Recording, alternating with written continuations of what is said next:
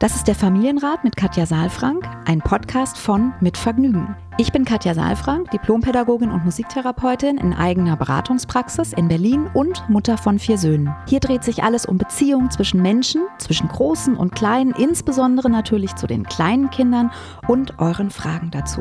Ich bin Matze Hirscher, Gründer von Mitvergnügen, Familienvater und Fragensteller. Ich besuche Katja in ihrer Praxis, lese hier eure Fragen an Katja vor und gehe stellvertretend für euch mit ihr ins Gespräch und will es genauer wissen. Was brauchen unsere Kinder? Wie können Eltern die alltäglichen Herausforderungen meistern? Wie finden Paare oder Alleinerziehende ihr Gleichgewicht? Ich glaube, dass jedes Verhalten einen Sinn hat und ich möchte euch dabei helfen, eure Kinder besser zu verstehen und dann diese Erkenntnisse auch in konstruktive Antworten in eurem Alltag umzusetzen.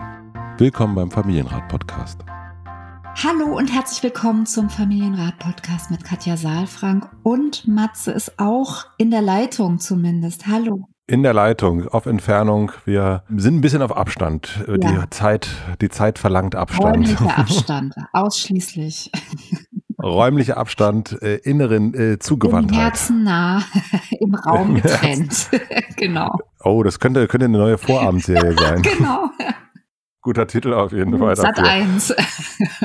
Bitte melden Sie sich bei uns. Wir, wir haben Interesse. Genau. oh, stell dir das mal vor. Wir, wir in so einer Vorabendserie. Ai, ai, ai, Ach nee, ich würde lieber irgendwie äh, Viertel nach acht machen. Das würde mir. Ah, da bist du ganz, da bist du ja, ganz bescheiden. Ja, Sehr gut. Ja, entschuldige, ich kenne nichts anderes. ja, das, ja, ich weiß, ich weiß. Frau Saalfrank, ja, ich weiß. Genau. Aber nur mit dir, das wäre auch schön, oder? Ja, du, 20.15 Uhr jeden Tag den Familienrat. ARD, du, bitte melden Einmal die Woche sich. würde reichen. Also, okay, ARD gut, da ist sie bescheiden. 23.15 Uhr oder 0.15 Uhr. So. Samstagabend, 20.15 Uhr äh, statt, genau. äh, was kommt klein gegen groß, jetzt der Familienrat. ja, genau. Jetzt ist es, äh, wir machen groß mit klein. Ja, so, genau. nämlich. Ja, äh, okay, es ist schön mit dir in äh, solchen Fantasien zu schwelgen und vermutlich nicht so zielführend, ne? Es ist das Ende des Jahres. Ähm, ich frage mich, ob du sowas hast wie äh, so Jahrespläne, also oder Jahreswünsche. So eine, hast du etwas, wo du sagst, ah, für das nächste Jahr, dann nehme ich mir das und das vor? Du fragst mich ja jetzt schon nach Jahresabschlüssen. Ich muss ganz ehrlich sagen, dass ich das immer erst zwischen den Jahren so für mich reflektiere, weil so kurz vor Weihnachten bin ich eigentlich immer noch so, ja, ich bin sehr beschäftigt mit Weihnachten. Also mit der Frage, wann, was, wie, wer. Das ist ja dieses Jahr sowieso.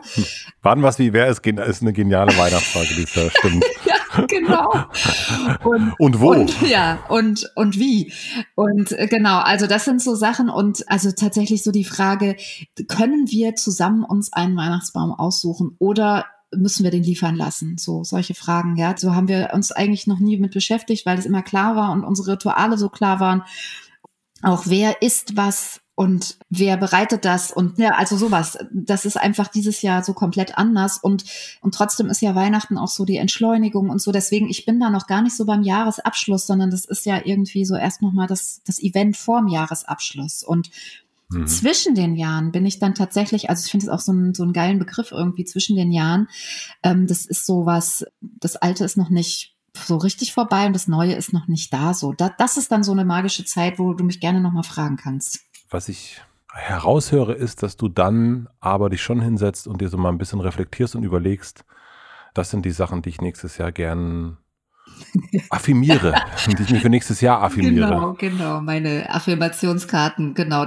Also ehrlich gesagt, und ich fürchte, das ist ja auch unseren Hörer und Hörerinnen jetzt auch schon so gegangen wahrscheinlich, dass wir dieses Jahr immer mal wieder aus der Luftperspektive uns angeguckt haben und gesagt haben, wann gehst du vorbei und wie wird der Rest und so weiter. Also ich, ich habe dieses Jahr viel auch wahrgenommen, dass man das gesamte Jahr sich schon angeguckt hat und auch immer zwischendurch mal schon Resümee gezogen hat. Insofern, mhm. also das, was ich auf jeden Fall noch mal mehr erfahren habe, ist auch ein Stück loszulassen von diesen Erwartungen, auch von Planungen und auch die Erfahrung zu machen, es geht alles anders. Ja, so, also, mhm. dass wir beide jetzt viel in diesem Jahr auch eben äh, räumlich nicht zusammen sein konnten und trotzdem dieses Projekt, was uns so am Herzen liegt, unsere Verbindung und so weiter, trotzdem so leben konnten und machen konnten. Das wäre ja ohne Corona, hätten wir immer gesagt, ja, kann ich nicht oder ne, man hätte sich irgendwie verabredet und man hätte es irgendwie einplanen müssen. Wir wären gar nicht auf die Idee gekommen, auch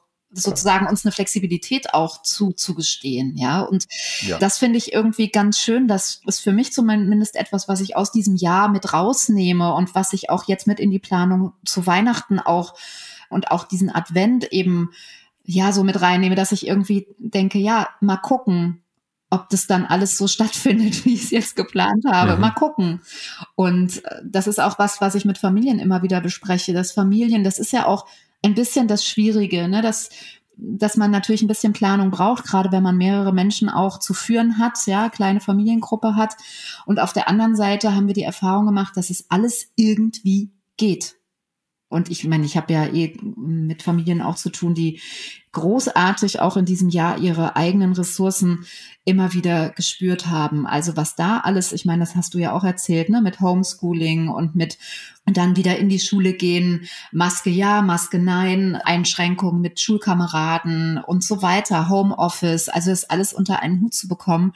Da habe ich so viele Familien erlebt, die es auch geschafft haben, auf das zu gucken, was sie erreicht haben und wie sie eben mit ihren, ja, mit diesen Herausforderungen umgegangen sind und eben nicht gejammert haben, ausschließlich, auch man darf auch mal jammern, sondern die eben auch gesagt hat, haben, wir sind zusammen, wir sind gesund, wir schaffen das und und, und eben den Schwerpunkt auf Verbindung gelegt haben und weiterhin auch diese äh, konstruktive Beziehung in den Mittelpunkt gestellt haben. Insofern ist das etwas, was ich auch ein bisschen von meinen Klienten, von meinen Familien, wenn ich das so sagen darf, verstärkt bekommen habe. So dieses Gefühl, mal gucken und wir kriegen das irgendwie hin. Und wir können manche Dinge eben einfach auch nicht planen. Und auch noch mal zu gucken, dann Sicherheit fühlt sich halt nicht immer nur einfach an mit okay, ich habe es jetzt fest geplant und dann habe ich die Sicherheit, es wird so stattfinden, sondern Sicherheit heißt auch Zuversicht zu haben in sich und das ist ja schon fast ein bisschen eine Weihnachtsansprache hier. Also Frau Merkel. Ja, genau. Ja. Ja. Nein, aber ich finde wirklich Zuversicht ist etwas, was ich ganz, ganz, ganz stark gespürt habe bei den Familien, mit denen ich zusammen war. Nicht durchweg und immer mal wieder auch gepaart mit, mit Sorge und auch mit, mit Angst und so weiter. Und trotzdem ist die Zuversicht das, was ich, was überwogen hat. Ich weiß nicht, wie es dir geht mit welchen Menschen du auch diese Zeit ja auch intensiv verbracht hast. Aber Zuversicht ist, glaube ich, wirklich was, was wir brauchen können. Das glaube ich auch. Ich glaube auch, dass jetzt gerade in diesen Weihnachtszeiten, das wird natürlich alles komplett anders laufen als die Jahre zuvor, mhm. nehme ich an bei ganz, ganz vielen. Ne? Also alle Routinen werden einmal nochmal so umgeworfen, mhm. aber vielleicht, das haben wir auch ganz oft gemerkt, entstehen ganz neue Routinen, die auch ganz schön sind. Ich merke das jetzt zum Beispiel in der Stadt gerade, dass so überall jetzt im Grunde Weihnachtsmarkt ist, weil die ganzen Geschäfte so kleine Glühweinstände mhm. haben und nach draußen ja. verkaufen. Mhm. Und es ist so schön, ja.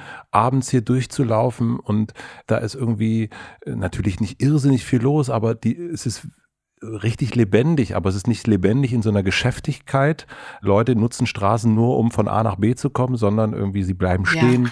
sie, man, man quatscht mit den Nachbarn und dann denke ich mir, ah, ach, das wäre da wirklich voll schön, wenn das weiter bleibt. Also wenn weiter diese Offenheit bleibt und aus dieser Not herausgeborene Sachen, äh, dass es da auch viele gute gibt. Und vielleicht ist das jetzt auch, jetzt kommt meine Weihnachtsansprache, eine Zeit, die man sich mal überlegen kann, jetzt, also nicht nur zu sagen, oh, war das ein wahnsinnig anstrengendes Jahr und boah und hu, sondern auch mal zu überlegen, was war denn eigentlich jetzt mal so richtig toll? Und das ist für mich nämlich das Wichtige, auch für so Neujahrsvorsätze und so weiter, in so eine Gestaltung zu kommen. Also, dass man ja, man, man kann ja auch in der Scheiße privilegierte Situation jetzt so, aber man kann ja auch sagen, okay, das sind jetzt die Sachen, die wollen wir uns gern behalten.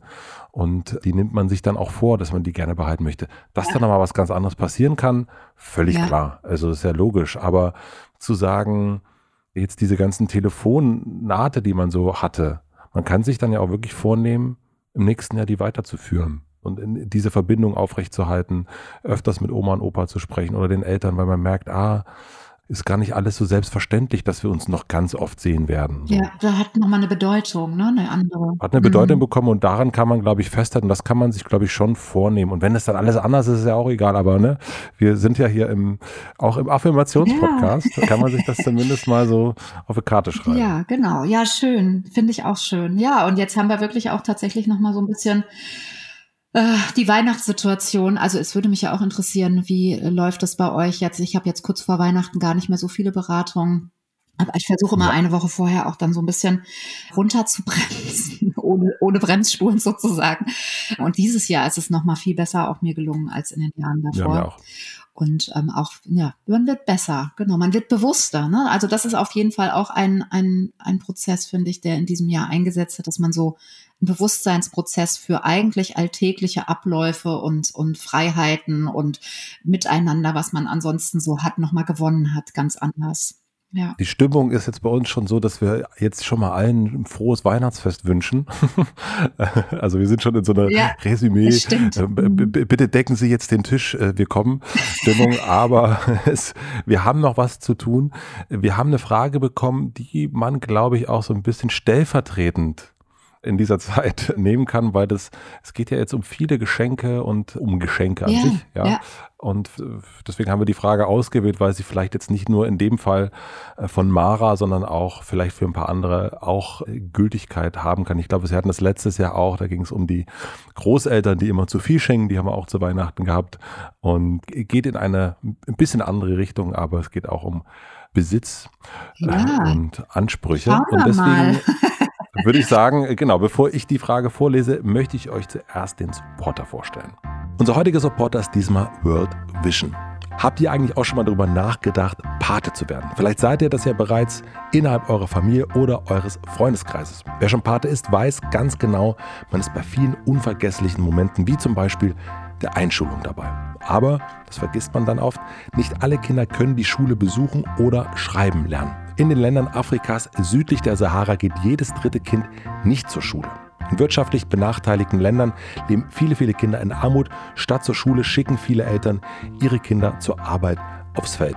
Dabei bringt Bildung die Chance, der Armut zu entkommen. Als Pate bei World Vision schenkt ihr Kindern, ihren Familien und ihrem Umfeld eine bessere Zukunft. Durch Hilfe zur Selbsthilfe helfen wir nachhaltig, das Leben der Kinder zu verbessern. Kinder haben das Recht auf Bildung, das Recht auf eine Kindheit und das Recht auf eine Perspektive. In Kunyinda in Malawi besuchen dank Patenschaften heute bereits fast 90 Prozent aller schulpflichtigen Kinder tatsächlich eine Schule. Als Pate kommt eure Hilfe genau dort an, wo sie gebraucht wird. Werdet ihr jetzt auch Pate? Auf worldvision.de slash Patenschaft slash informieren findet ihr alle wichtigen Infos dazu. Vielen herzlichen Dank an World Vision. Und nun zur heutigen Frage. Wir haben eine E-Mail bekommen von Mara und die lese ich jetzt mal vor. Wir leben seit circa einem halben Jahr mit einer weiteren Familie in einer Haus-WG. Wir haben zwar zwei eigene Wohnungen, aber teilen uns beispielsweise den Hausflur und den Hauseingang. Wir leben mit meiner dreijährigen Tochter Ida und unserer einjährigen Tochter Hannah in der einen Wohnung, unsere Freunde mit der zweijährigen Tochter Toni in der anderen. Meine dreijährige Tochter liebt andere Kinder sehr. Schon als Einjährige war sie verrückt nach anderen Kindern und liebt auch unsere zweijährige Mitbewohnerin Toni über alles. Auch wenn der Umzug und der Übergang in die für uns alle sehr neue Wohnform oft für mich und die Kinder sehr herausfordernd war, ist das Zusammenleben zurzeit sehr harmonisch und man kann Ida und Toni teilweise eine Stunde lang konfliktfrei allein spielen lassen. Trotzdem haben wir mit größeren und kleineren Abständen immer wieder die Situation, dass meine Tochter Ida haben will, was Toni, die Tochter unserer Freunde, hat. Es gab eine Phase, da wollte sie alles anziehen, was Toni hatte, was schwierig war, da Ida viel größer ist als Toni und ich nicht wollte, dass sie Tonis Anziehsachen kaputt macht. Sie will eigentlich immer, wenn sie Toni sieht, das haben, was Toni gerade in der Hand hat. Mittlerweile finden teils sehr vehemente Tauschverhandlungen statt. Wenn ich den Hasen bekomme, kriegst du meine Puppe, etc. Ich frage mich, wie ich meine Tochter daran unterstützen kann, glücklicher mit dem zu sein, was sie hat. Sie darf bei uns ihre Wünsche äußern und wir versuchen diese auch stets im Rahmen des Möglichen zu verwirklichen. Allerdings ist bei mir eine Grenze erreicht, wenn die anderen dann eingeschränkt oder unglücklich sind. Gebe ich ihr die eine Gabel und Toni die andere oder ihre kleine Schwester Hanna, das kommt auch vor, will sie dann stets die andere Gabel. Bekommt Hanna eine Hose von Oma geschenkt und Ida eine andere, will Ida lieber Hannas Hose haben. Ich ziehe diese dann auch an, weil es mir bei meinen eigenen Klamotten nicht so wichtig ist. Hanna stört es auch nicht, aber Toni hat ja auch ihre Grenzen. Ich will gern besser verstehen, warum Ida stets alles will, was Toni oder Hanna haben. Ist das noch die Eifersucht? Ich würde mich sehr freuen, ein paar Erklärungsansätze für dieses Verhalten von euch zu hören und vielleicht auch eine Idee, wie man mit den Situationen umgehen kann. Ich danke euch vielmals fürs Lesen und für eure Arbeit, Mara. Ja, spannend. Und ja, ich glaube, ja, ich glaube, das geht jetzt auch zu Weihnachten. Wird es das eine oder andere Situation geben, wo das Geschwisterchen auf das andere Geschwister schaut und sagt, ah, ich wollte doch eigentlich das haben ja. und äh, Neid und Eifersucht und so weiter. Und ja. hat man manchmal ja selber auch noch als Erwachsener. Ja, genau. Und das hat ja immer mit der Frage, und da sind wir eigentlich schon mittendrin zu tun, habe ich genug, bin ich genug? Ja, also ja. Äh, wenn wir Eifersucht haben, wenn wir jetzt auf der Erwachsenenebene sind, dann ist es ganz häufig, hat das ja damit zu tun, dass wir Angst haben, was zu verlieren oder was zu wenig zu haben. Ne? So, das schon mal als Einleitung. Also, was ich hier super spannend finde, ist, dass hier zwei Familien sind, die sagen, mhm. wir machen eine Haus-WG und wir haben zwar eigene Bereiche mit zwei Wohnungen, ne, jeder eine, und wir teilen bestimmte Bereiche in diesem Haus, also den Hausflur, den Hauseingang. Und sie teilen natürlich auch ihre Zeit und ihr Leben ganz anders miteinander. Und jetzt äh, vielleicht ist es, also beim Zuhören ging es mir so, dass ich gar nicht so genau dann, ne, Hanna und Toni und Ida und wer ist denn da wer, wie alt sind die? Also ich will mhm, ja. noch mal ein bisschen sortieren. Also es geht um Ida und Ida ist drei, wenn ich es richtig verstanden habe. Und es gibt noch ein Geschwisterkind von Ida und Hanna, das ist Hanna und Hanna ist ein Jahr. Und dann gibt es, das ist also, also die beiden Mädchen und die Mutter ist Mara, ne, die schreibt uns jetzt. Und Toni ist. Viele Namen. Ja, ja, genau. Und Toni ist das Mädchen der Nachbarn sozusagen, also der anderen Familie und ist zwei. Also 3, 2, 1. Drei mhm. Kinder, 3, 2, 1, genau. So, und jetzt geht es um Ida. Und Ida will immer alles das haben, was das andere Mädchen aus der Haus-WG hat, nämlich, äh, ne, das ist Toni. Und das finde ich nochmal auch spannend, weil es also über den Geschwisterkonflikt ein bisschen hinausgeht, ja, und weil es für mich ganz viel mit Grenzen zu tun hat und auch mit Sicherheit zu tun hat. Ja, wir haben eben schon gesagt, wenn ich das haben will, was der andere hat, dann bin ich unsicher, habe ich genug oder ist das andere nicht vielleicht ja. besser? Ja. Und das heißt, wenn jetzt mal die Hörerinnen und Hörer sich nochmal vorstellen, diesen Eisberg, den wir hier ganz oft ja auch als eine kleine Landkarte, äh, als Werkzeug einsetzen, um uns zu orientieren, dann können wir nochmal auf der Eisbergspitze das Verhalten einsetzen, was wir sehen bei Ida, nämlich dieses Wegnehmen. Sagen wir mal, es ist Wegnehmen. Ne? Sie nimmt etwas weg und dann ist ja unter der Eisbergspitze, also unter der Wasseroberfläche, gibt es quasi diese inneren Bewegungen, die das Verhalten auf der Eisbergspitze motivieren. Und unten drunter, wenn jemand dem einen was wegnimmt, könnten wir jetzt Mara fragen oder Mara kann sich das fragen, was fühlst du denn bei Ida? an dieser Stelle? Ne, was hat sie für, ist sie wütend oder ist sie traurig oder hat sie Angst? Ne? Was ist das für eine Mischung? Was spürst du da an diesen Stellen, wenn sie Toni, ne, der, der Zweijährigen, dem, dem, dem Nachbarskind sozusagen die Gabel wegnimmt oder nicht gönnt? Ja, was, was ist da dahinter? Mhm. Was glaubst du? Also ich spüre Angst. Ich habe das Gefühl, dass, dass Ida sehr überaktiv ist. Ja, das ist ja für Ida, wenn ich mich in Ida reinversetze, habe ich das Gefühl, sie ist die ganze Zeit auf der Hut. Was macht, mhm. Was macht Toni? Wo sitzt die? Sitzt die auf der Schaukel? Sitzt die auf dem Schoß? Hat die, hat die eine Gabel? Ne, also das ist, klingt sehr, sehr hoch aktiviert und, und aufgeregt und ja, fast eben so ein bisschen, das ist ja auch Stress, ne? Dass man muss man immer gucken, so was, wo ist die gerade, was macht die gerade? Und dann geht sie da immer hin. Also dann will sie eben auch die die Gabel haben, ne? Also alles das, was was Toni haben will, will sie auch haben. Und ich vermute fast, dass es nicht so sehr um die Gabel an sich geht. Das kann natürlich auch mal sein, ne? Wenn das meine mhm. meine Gabel ist, die ich immer nehme und jemand sitzt jetzt mit am Abendbrotstisch, weil er eben eingeladen ist, ne, dann kann ich mir schon vorstellen, dass, dass man da dann auch sagt, du, das ist meine Gabel und die dann haben will.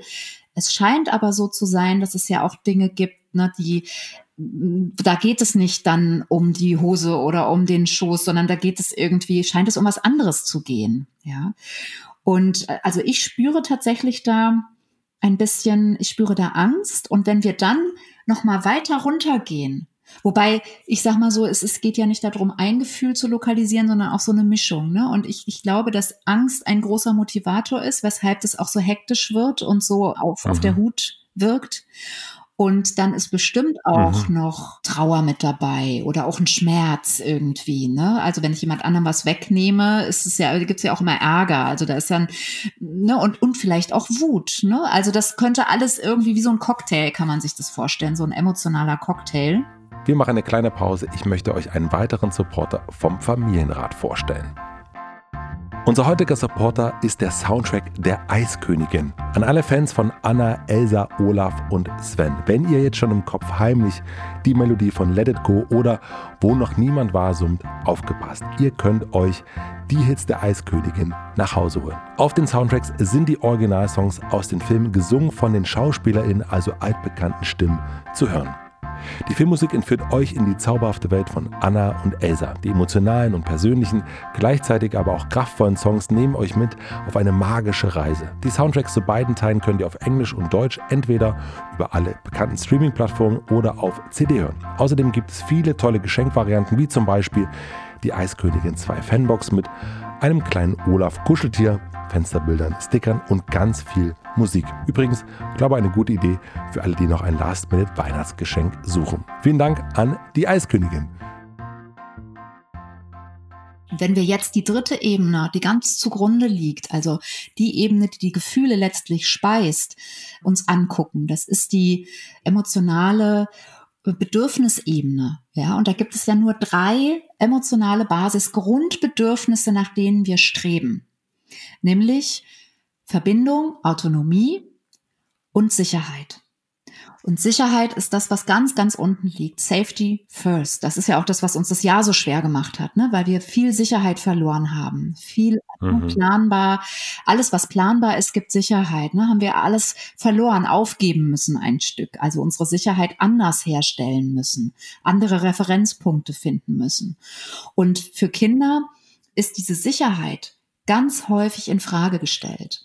Und das, was ich jetzt hier sehe, wenn, wenn Familien zusammenleben, das ist ja wunder, wundervoll, ja, weil man, also Mara beschreibt das auch sehr schön irgendwie, ne, so dieses Miteinander zu leben und auch, dass die Kinder miteinander spielen und man quasi die Familie ein Stückchen erweitert um Beziehung, ist wunderbar und es bringt ein Stück Herausforderung mit sich, weil es natürlich auch um Grenzen geht. Also es geht um, was ist meins, und was ist deins? Hm. Ja, und das sind Grundfragen im Leben. Das ist immer in, ja, ja, voll. ja, und in WGs ist es immer so. Und das ist da auch. Mhm, ja, also auch in großen WGs. Ja. Also das kennen wir ja auch, ne? Da hast du meinen Joghurt gegessen. Nein. Genau. Doch, aber ja. er ist weg. Wer hat eingekauft? Äh, dann denkt man, das ist doch erwachsener ja. Mensch. Genau.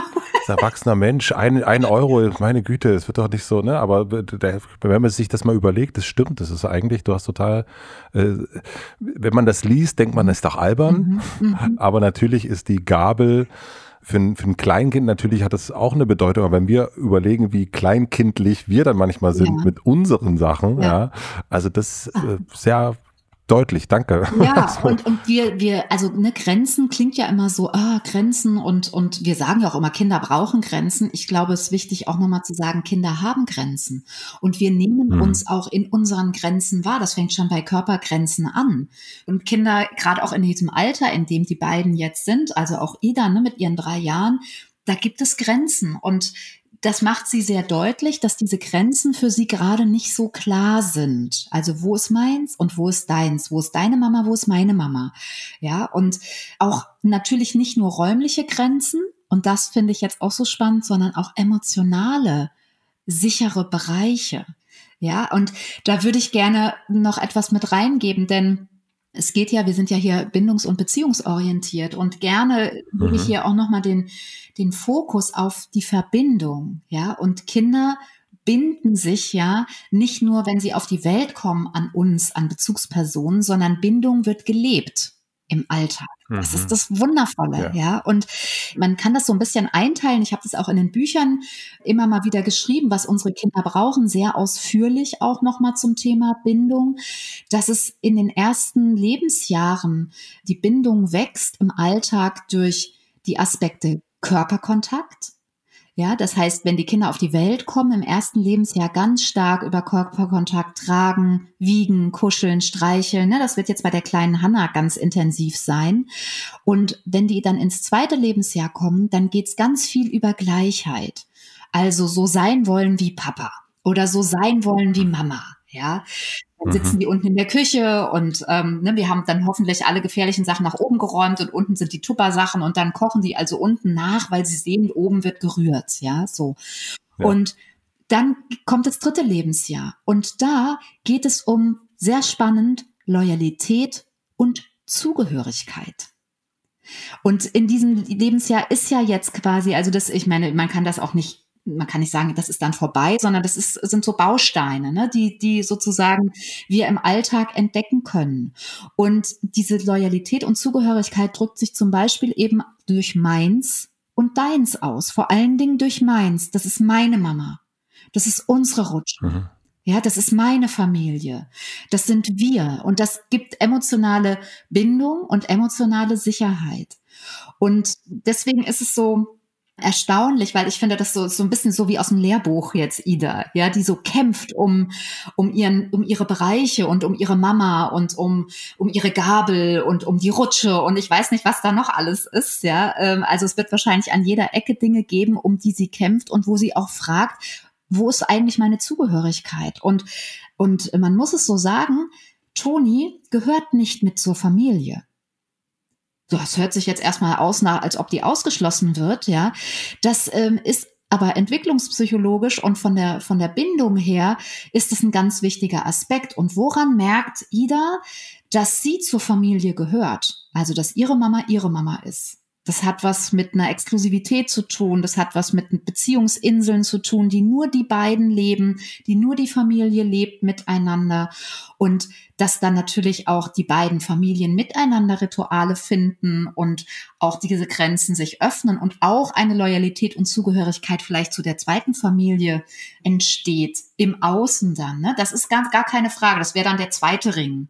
Aber der erste Ring ist wirklich meine Mama, meine Schwester Hanna, mein Papa, meine Wohnung, meine Gabel, ja, so. Und darüber sozusagen definieren Kinder ihre emotionale Sicherheit. Und ich denke, das könnten Erklärungshinweise, Gedanken, Aspekte sein für Mara, um nochmal mehr zu verstehen, warum Ida ja so aufgebracht ist und so dann den Sachen hinterher rennt und scheinbar eben auch Toni gar nichts gönnt, weil sie an dieser Stelle ein bisschen unsicher ist und wirklich auf der Suche nach Loyalität und Zugehörigkeit ist.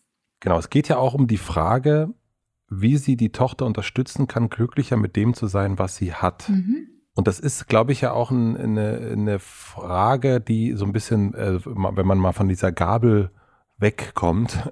Jetzt nehme ich mal an, also ne, du hast das ja am Anfang gesagt, irgendwie äh, geliebt werden, mhm. ne? also so ne, den, mhm.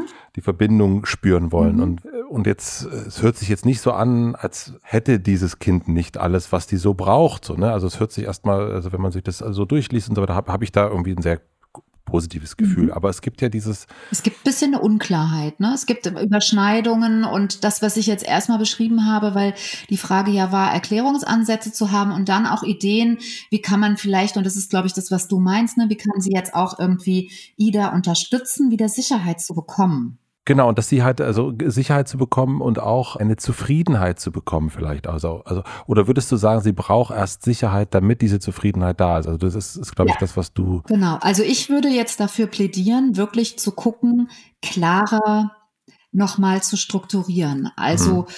wann und wie und woran merkt Ida, dass die Mama ihre Mama ist. Und mhm. dass, also, ne, was, was macht nur die Familie Ida, Hanna, äh, Mara und Papa zusammen? Mhm. Ja. ja. Also sich sozusagen innerhalb dieser WG auch autonom zu fühlen, also unabhängig von, von dieser WG auch für sich diese kleine Familiengruppe zu stärken. Mhm. Ja, also, und das würde Sicherheit geben. Und das wiederum könnte dann auch dazu führen, dass weil sie sich sicherer fühlt, sie eben nicht sofort die Gabel wegnehmen muss oder auch äh, dahin will, wo eben dann äh, Toni gerade hin will.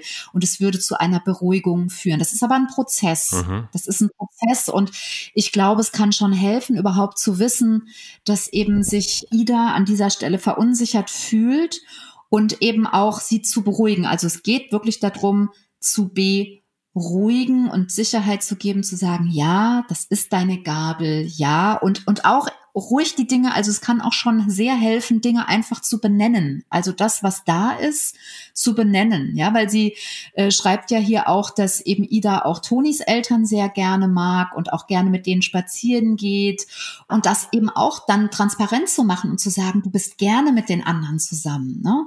Genau. Und heute gehen die zu dritt weg und wir machen auch was Schönes. Wir als Familie. Also dass da, das sozusagen ja, das klingt jetzt so komisch, aber dass in der Trennung sozusagen dieser beiden Familiengruppen ja. auch eine Verbindung liegt der Familien jeweils untereinander. Und dass das auch okay ist. Man muss nicht sozusagen seine eigenen engen Verbindungen, nahen Verbindungen aufgeben, um mit anderen verbunden zu sein, sondern man darf auch sich als Familie spüren. Und das ist spannend, weil ich habe auch eine Zeit lang mit, mit meiner besten Freundin und, und ihrer Familie zusammengelebt und ich kenne diese Themen sehr genau. Und da gab es immer mal wieder auch den Wunsch, sich abzugrenzen und zu sagen, ne, das ist jetzt, also ganz banales Beispiel, wenn ein Besuch kommt, der beide Familien kennt. Mhm wo kommt der dann hin? Kommt der nach oben oder kommt der nach unten? So, oder, ne, oder äh, kommt der äh, rechte Wohnung oder linke Wohnung? Mhm. So, und, und das klar zu bekommen, weil es ständig Überschneidungen gibt, die wunderbar sind und da auch Räume ja entstehen. Und auf der anderen Seite durch diese Überschneidungen und ja, da auch Grenzüberschreitungen stattfinden und manchmal eben auch Unklarheiten ist das jetzt mein Besuch? Darf ich mich zurückziehen? Äh, ist der bei mir jetzt zu Gast, der Mensch? Mhm. Und dann sind eben auch die WG-Familie dann mein Gast. Und wann darf ich mich zurückziehen? Und ne, also das sind, finde ich, alles sehr, sehr spannende Fragen, die, die mich sehr geschult haben, auch darin, mich auch als ja, Familie mit meiner Familie spüren zu dürfen, mir auch zu erlauben, zu sagen, ich habe jetzt den Besuch eingeladen ja, wenn ihr den einladen wollt, dann könnt ihr das auch machen. Dann kann ich überlegen, ob ich auch frage, ob ich kommen darf. Ja, so. Aber das sind so Sachen, die eben manchmal eben im, im Zusammenleben, die leben ja auch noch nicht so lang zusammen, ne, ein halbes Jahr, die sich dann so ergeben. Und ich glaube, das wäre gut, erstmal überhaupt es zu bemerken, wo gibt's diese Überschneidungen, wo gibt's die Unklarheiten, wo gibt's vielleicht auch Grenzüberschreitungen, weil Ida da ein sehr schöner Seismograph ist mit ihrer Aufregung und mit ihrem, mhm. äh, mit ihrer Sorge und Unsicherheit. Ja. Aber das ist schön, dass du das äh, als, als ein Richtungsgeber auch siehst, ne, dass du das gar nicht so sagst als, äh, ne, also Seismograph, also so die Stimmung mhm. eines Kindes zu nehmen und zu sagen, ah ja, okay, guck mal, aber hier ist es dann einfach zu viel. Ja, da scheint, ja, da scheint genau zu viel oder ähm, also zu viel an Grenzöffnung oder zu viel an Unklarheit und vielleicht auch zu wenig an, an Klarheit und Exklusivität. Und zu wissen eben, dass Kinder sich vor allen Dingen in diesem Alter auch über Zugehörigkeit definieren und wie toll das ist auch, ne, weil ich liebe auch dieses Konzept sozusagen, auch wenn viele Familien zusammen sind dass, dass man eben dieses Konzept so hat, dass, dass wirklich viele Beziehungen da sind und dass Kinder auch viele Ansprechpartner haben, sondern es ist auch eine Herausforderung, weil man eben nochmal viel mehr Klarheit auch braucht oder Bewusstsein dafür braucht, wann bin ich mit meiner Familie zusammen und wann treffen wir uns auch vielleicht alle zusammen und was macht meine Familie aus und wo liegen vielleicht auch Unterschiede,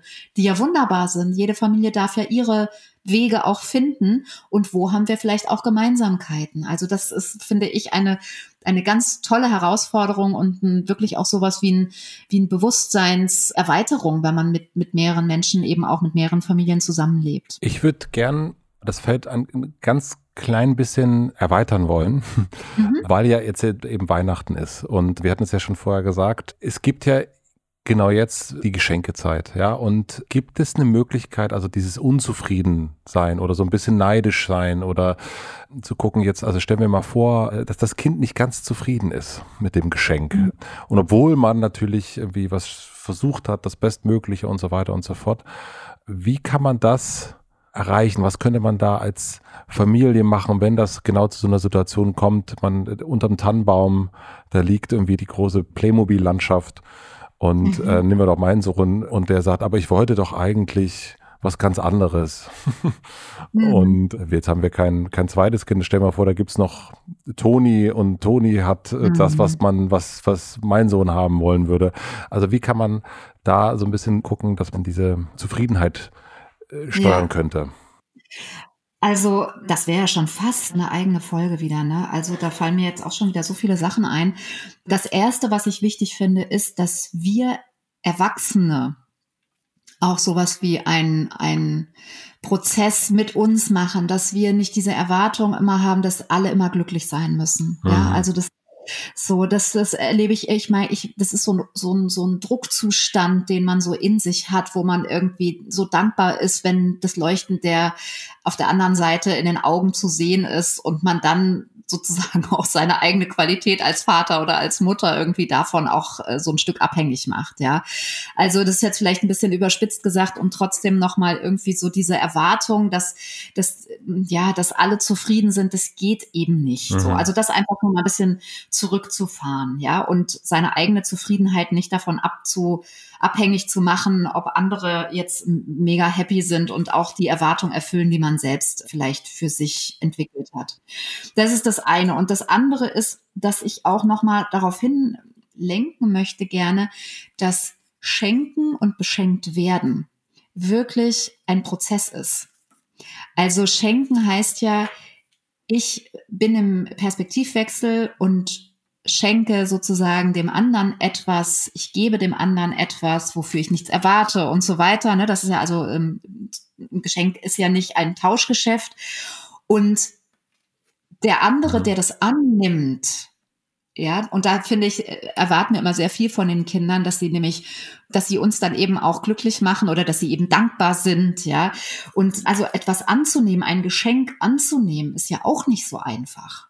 Ja, und deswegen also du hast ja schon gefragt, was kann man jetzt machen, mhm. um da irgendwie zu gucken, dass die Kinder da zufrieden sind oder wie kann man das besser lenken oder so. Ich glaube, es geht wirklich darum, ein bisschen die Erwartung zu überprüfen, auch gut mit sich zu sein und auch zu verstehen, dass es ein Prozess ist und dass Weihnachten, wenn die Kinder eben drei Jahre alt sind, so aussieht, dass eben auch die Enttäuschung sehr nah neben der Freude liegt und umgekehrt auch, dass wenn die Kinder eben sechs, sieben oder zehn, vierzehn sind, dass man dann halt auf einer ganz anderen Ebene auch nochmal Wünsche erfüllen kann und, und mit den Kindern auch in Kontakt sein kann. Und ich sage immer auch gerne, ein Wunschzettel ist auch so ein bisschen was wie ein Kompass. Ne? Man weiß dann ungefähr, was wünschen die Kinder sich? Und trotzdem ist ein Wunschzettel auch kein, kein Einkaufszettel. Mhm.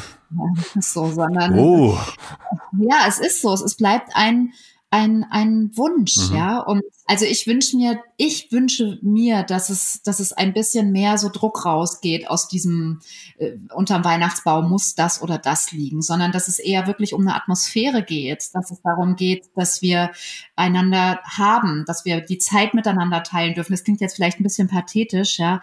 Und natürlich wünschen die Kinder sich was. Ich, ich kann nur sagen, dass meine Erfahrung auch ist, dass auch der Prozess des Auspackens für die Kinder einfach ganz toll ist. Also deswegen, ich, ich glaube, ich habe das schon mal erzählt, dass ich auch immer alles Absolut. einzeln einpacke, ja, und immer denke, so das aufreißen und dann diese riesen Papierberge oder ähm, ja, dann zu haben und, und zu sehen, das ist ja eigentlich das Schöne. Und Mama, guck mal, was ich habe. Und also ne, es hängt natürlich auch sehr davon ab, wie alt die Kinder sind.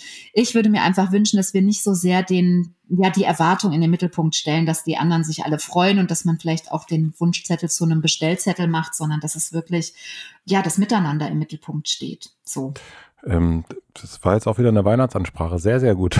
Äh, nein, ich finde find das super. Ich habe vielleicht noch einen Hinweis, was wir jetzt zum ersten Mal genutzt mhm. haben. Jetzt kommen wir direkt noch zum Abschluss in so eine Nachhaltigkeitsabteilung von unserem Podcast. Ja, schön. Wir haben nämlich Tücher bestellt und wir haben das jetzt zum Geburtstag unseres Sohns Ach, benutzt mhm. und haben die in Tücher eingepackt, die man jetzt natürlich auch wieder verwenden kann. So kann man so diese ganzen Papierwahnsinn ein wenig entgegensteuern, denn wir haben ja trotzdem immer noch genug Kartons und dies und das.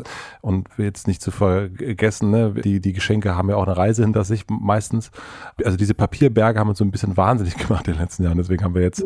Schön. Und es gibt, ich habe aber den Namen gerade vergessen, das kann ich auch noch nachliefern. Es gibt auch Weihnachtsbäume, die man mieten kann. Das machen ja, habe ich auch gehört. Das machen schon. wir jetzt das mhm. erste Mal, weil wir haben nämlich auch diese Weihnachtsbaum im Topf im letzten Jahr gemacht. Nun, dann stand halt der Weihnachtsbaum lange im Topf. Ja, genau.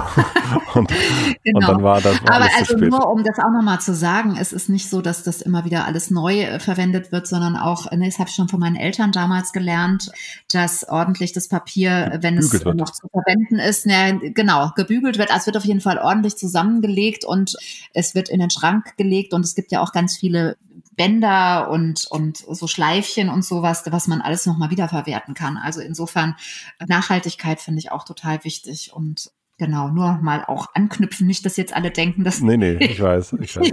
bei so vielen Personen dann auch nicht auf die Nachhaltigkeit achten. Ich hoffe, dass das zu Weihnachten alles genauso wird, wie du gesagt hast, dass man sich nämlich einfach ah. freut, sich zu sehen. Ja. Ich hoffe, wir konnten hier auch so ein bisschen ja, liebe Mara, so ein bisschen helfen, da ein bisschen ja, die, die Zufriedenheit in den Vordergrund. Licht ins Dunkel zu bringen. Ja, ne? Licht so ins Dunkel zu bringen. Zeit. Oh ja, ja, ja. Und wir haben uns ein bisschen heute, ein bisschen ausufernd heute, ein bisschen länger, aber es ist ja Weihnachten, meine Güte. Und genau, man, vielleicht habt ihr ja Zeit, da ein bisschen reinzuhören. Genau, und wir haben ja auch, man merkt an uns beiden, wir haben jetzt vor Weihnachten, das ist draußen alles ruhig, es wird alles ein bisschen leiser und wir haben auch ein bisschen, nämlich auch kaum noch Termine und deswegen haben wir dann auch Zeit, mal ein bisschen länger zu quasseln hier, was ganz schön ist. Ja, äh, Katja, dir frohe Weihnachten. Ja, danke schön. Frohe Weihnachten auch für euch und ähm, bleibt behütet alle da draußen und habt eine gute Zeit miteinander jetzt. Das lasse ich so stehen. Ho, ho. Tschüss. Tschüss. Abonniert den Podcast überall da, wo man Podcasts abonnieren kann. Wir freuen uns über Bewertungen, über Kommentare und natürlich, wenn ihr diesen Podcast einer einzigen Person weiterempfehlt. Und nicht vergessen, es gibt keine schwierigen Kinder, sondern nur schwierige Situationen. Und Eltern, die dann auch mal nicht weiter wissen.